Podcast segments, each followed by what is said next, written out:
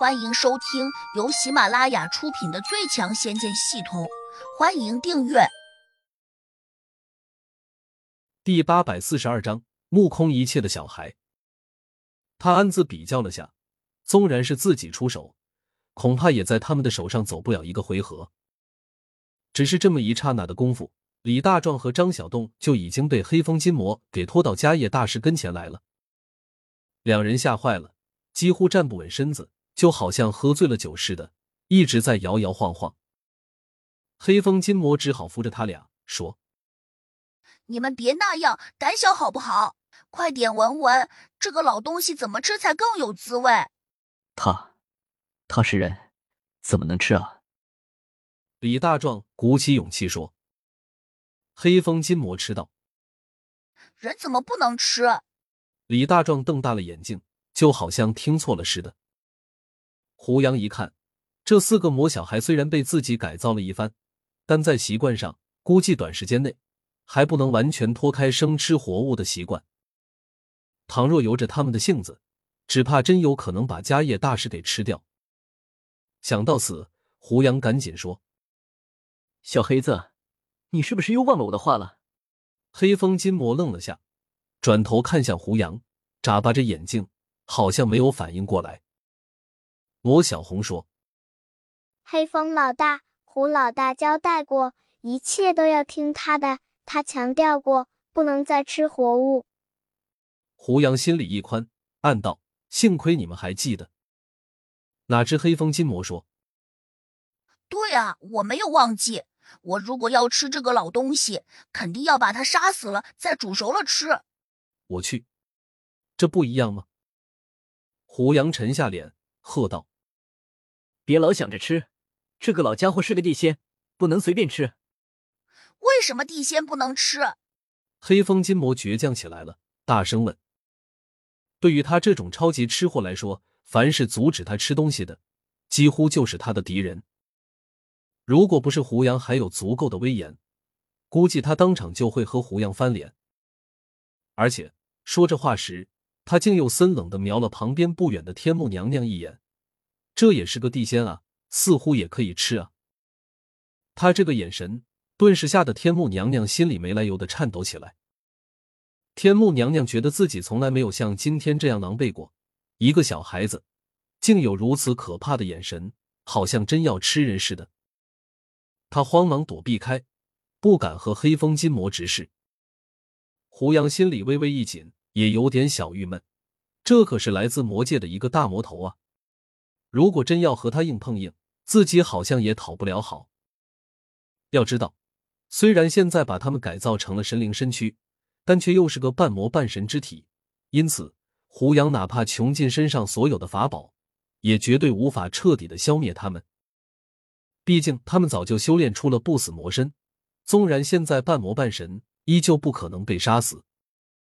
对于这种可怕的东西，胡杨只能耐着性子说：“这种又老又丑的地仙，哪怕放锅里煮上十天八夜，也熬不出几块油出来，更没什么美味。小黑子，你又何必去为难大壮和小洞呢？”黑风金魔一听，愣了下，又闪了天目娘娘一眼，似乎在说：“这是个年轻的地仙。”天目娘娘有些惊慌失措，急忙说。我今年已经五百多岁了。言下之意，他也是个老家伙，皮坚厚硬。黑风金魔点了点头，转身问两个厨师：“是不是像胡杨说的那样，家业这种老和尚不好吃？”李大壮和张小栋虽然觉得荒唐，也有些害怕，但面对着一脸真诚和认真提问的黑风金魔，他们就不那么惧怕了，赶紧说：“肯定没有盆里那两只灵兽好吃。”罗小红也跟着怪叫起来：“黑风老大，你别在这里浪费时间！如果这个老家伙真要煮上十天八夜才能煮熟，那我们岂不是这十天八夜都没东西吃了？”罗小猪附和道：“不行不行，那样我都被饿个半死了。”罗小阳也坚持说要李大壮和张小栋先把两只狮虎灵兽烹了，像家业这种老东西，以后有空再看怎么吃。黑风金魔只好让步。那就先把这个东西捆起来，别让他跑了。迦叶大师又气又急，吼道：“你们谁敢绑我？我和你们没完！”你这个老东西，口气还不小！我们今天非绑了你不可！黑风金魔叫道：“我乃地仙界堂堂一大宗师，是禅宗第一大主持。你们要是敢对我不敬，整个地仙界都会找你们的麻烦。”魔小猪和魔小羊哪会管他说什么？早已经从戒指里面拿出犀牛筋，迅速把迦叶大师给绑了起来。魔小红也没有闲着，一巴掌拍在迦叶大师的脑门上。他只觉得眼前一黑，差点晕过去，脑中一阵胀痛，也不知魔小红往他脑中打入了什么东西。这下，迦叶大师感到身体完全麻木了，脑子甚至都已经支配不了肢体，整个人昏昏沉沉的，任由魔小羊和魔小猪把他给五花大绑起来。黑风金魔还提议，把这个老东西吊起来，要是能晒成肉干，说不定也有味道。魔小羊和魔小猪连声叫好，便要把迦叶大师往梁上吊。许梅终于急了，这可是地仙界一个大佬啊！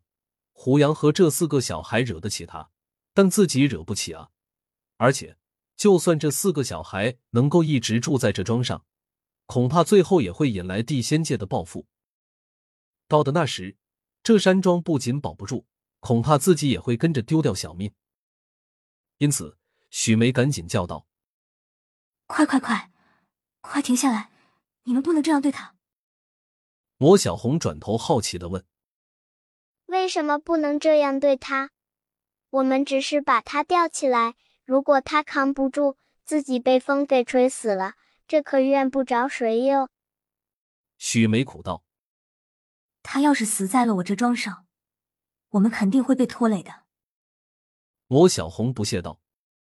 有我们在呢，许大妹子，你不用怕。天目娘娘不敢帮腔，只得给胡杨递眼色。胡杨当然知道他想要自己帮忙做什么，便对魔小红说：“你们要是把这个老和尚吊起来，这个山庄肯定会被他的朋友摧毁。虽然你们多半不会有事，但是以后这山庄毁了，可就没地方给你们做菜了。”本集已播讲完毕，请订阅专辑，下集精彩继续。